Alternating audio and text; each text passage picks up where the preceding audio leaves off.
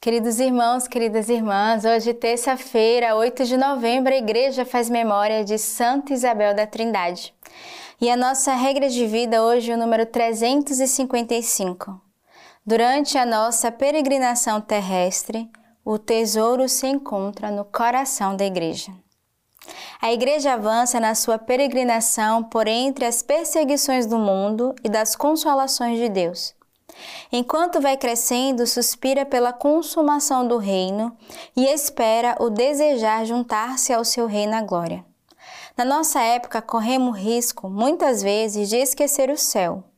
O céu desapareceu dos olhos dos cristãos. Praticamente não falamos mais do ardente desejo do céu e da pátria celeste. celeste.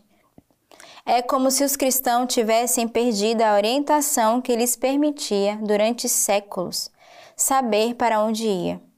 Esquecemos que somos peregrinos e que o objetivo da nossa peregrinação é o céu. Então corremos o risco de dar demasiada importância às instituições e organizações eclesiais e à horizontalidade que toma todo lugar. A igreja é então é vista antes de tudo como uma obra humana e não suficientemente como lugar da graça. Aí está a origem de numerosas reclamações, lamentações, irritações, cóleras contra a igreja e também muitas decepções. Muitas coisas serão bem mais fáceis e alegres de carregar se considerássemos o nosso caminho como um caminho de peregrinação de igreja corremos risco de não ver suficientemente sobre a sua figura e a sua veste de peregrina, que a Igreja já carrega nos seus sacramentos, todas as riquezas da pátria celeste. Muitas vezes não estamos em atitude de peregrinos. Não vemos suficientemente que estamos aqui como um lugar efêmero que encontrará somente sua plenitude no céu. Quantas vezes banalizamos o sacramento da Eucaristia e do perdão numa atitude da nossa parte morna, habituada e sem fervor? Na nossa peregrinação a esse tesouro contido no coração da Igreja. Trazemos, porém, este tesouro em vasos de argila. Aquilo que era verdadeiro para Jesus o é também para a Igreja. E o mais importante, nela permanece invisível tal como para a divindade de Cristo, quando ele se encontrava na terra, que apenas pela fé se poderia ter acesso. Em nossos dias, existe a frequente tentação de buscar o acontecimento vivido, a experiência, o imediatismo, muito mais do que o fervor da fé.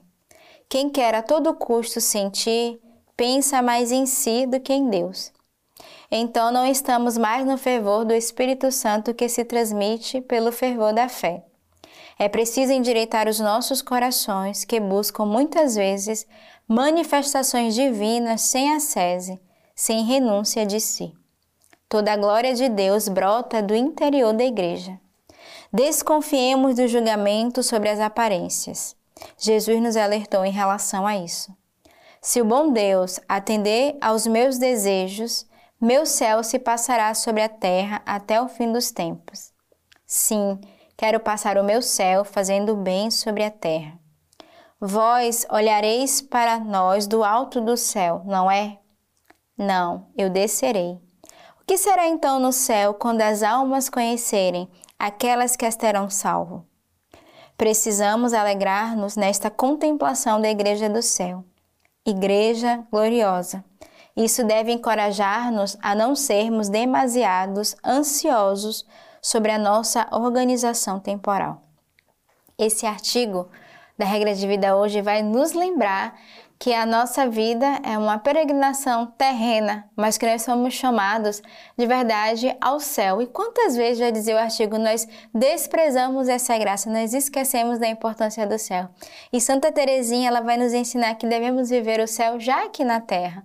Então, pensamos hoje essa graça de vivermos a nossa vida fazendo bem aqui na terra, já desejando vivermos o céu para chegarmos na eternidade.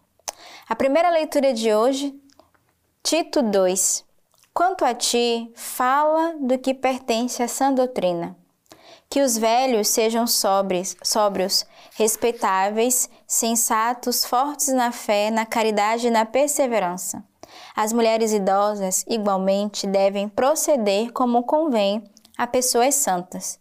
Não sejam caluniadoras nem escravas da bebida excessiva, mas sejam capazes de bons conselhos, de sorte que as recém-casadas aprendam com elas a amar os seus maridos e filhos, a ser ajuizadas, fiéis e submissas a seus esposos, boas donas de casa, amáveis, a fim de que a palavra de Deus não seja difamada. Exorta igualmente os jovens para que em tudo sejam criteriosos. Sê tu mesmo um exemplo de conduta íntegro e grave na exposição da verdade, exprimindo-te numa linguagem digna e irrepreensível, para que o adversário, nada tendo que dizer contra nós, fique envergonhado. Com efeito, a graça de Deus se manifestou para a salvação de todos os homens. Ela nos ensina a abandonar a impiedade e as paixões mundanas e a viver neste mundo com alto domínio, justiça e piedade, aguardando a nossa bendita esperança, a manifestação da glória do nosso grande Deus e Salvador Cristo Jesus, o qual se entregou a si mesmo por nós para remir-nos de toda iniquidade e para purificar um povo que lhe pertence, zeloso no bom procedimento. Então, primeiro aqui São Paulo vai dar uma exortação a todas as idades. Ele vai dizer como cada um deve viver, desde os mais velhos, desde o, do, dos idosos aos mais jovens.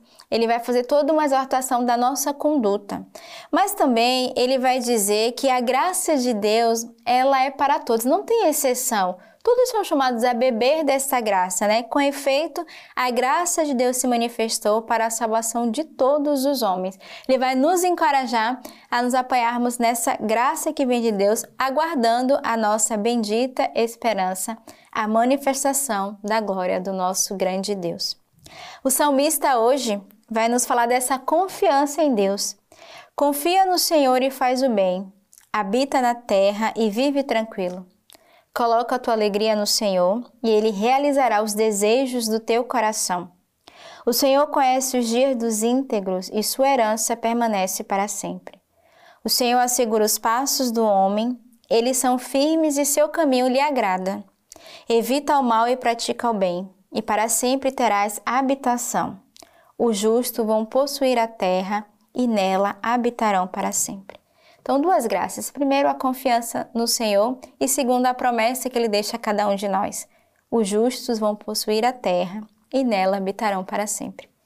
O Evangelho de hoje: quem de vós, tendo um servo que trabalha a terra ou guarda os animais, lhe dirá quando voltar do campo: Tão logo chegues, vem para a mesa. Ou, ao contrário, não lhe dirá: Prepara-me o jantar Singe-te e serve-me, até que eu tenha comido e bebido. Depois comerás e beberás por tua vez? Acaso se sentirá obrigado para com esse servo por ter feito o que lhe fora mandado? Assim também vós, quando tiverdes cumprido todas as ordens, dizei: Somos servos inúteis, fizemos apenas o que deveríamos fazer. E hoje nós temos como testemunho de servo e de santidade Santa Isabel da Trindade. Isabel que nasceu no campo militar, perto de Bourges, na França. O seu pai era capitão do exército francês. Desde muito cedo, Isabel mostrou ser uma criança turbulenta, muito viva, faladora, precoce de temperamento colérico. A sua mãe, quando falava dela em algumas cartas, chamava de autêntico diabinho e sua irmã não hesitava em escrever que era um verdadeiro diabinho. Chega mesmo a dizer que era tão violenta que os familiares ameaçaram enviar para uma casa de correção. No entanto, a sua mãe atenta soube modelar a fúria de Isabel e fazer sobressair nela a ternura e a docilidade. O dia da primeira comunhão, 19 de abril de 1891, foi o grande dia da vida de Isabel. Ela tinha 10 anos pois nascera no dia 18 de julho de 1880. Aos 14 anos, Isabel sentiu irresistivelmente atraída por Jesus. Aos 18 anos, a sua mãe pretendeu casá-la com um esplêndido noivo, mas Isabel respondeu: O meu coração já não está livre. Dei ao Rei dos Reis, já dele não posso dispor. Que desgosto foi para a mãe dela. Mas o mais amargo foi quando soube que Isabel queria entrar no Carmelo, que tantas vezes tinha visitado, pois ficava próximos passos da sua casa. A mãe apenas consentiu, consentiu a entrada da filha no Carmelo quando ela alcançou a maioridade aos 20 anos. No dia 2 de agosto de 1901, Isabel entra definitivamente nessa bela montanha do Carmo, que pela sua solidão e beleza a atraiu irresistivelmente. A partir de então, o seu nome será Irmã Isabel da Santíssima Trindade. Gosto tanto do mistério da Santíssima Trindade, é um abismo no qual me perco. Deus em mim, eu nele. É o grande sonho da minha vida. O segredo da felicidade é não se preocupar consigo mesmo, é negar-se em todo o momento. E hoje peçamos a Isabel da Trindade essa graça de nos unirmos à Trindade ela tem um belíssimo poema onde diz: "Ó oh, meu Deus, Trindade que eu adoro".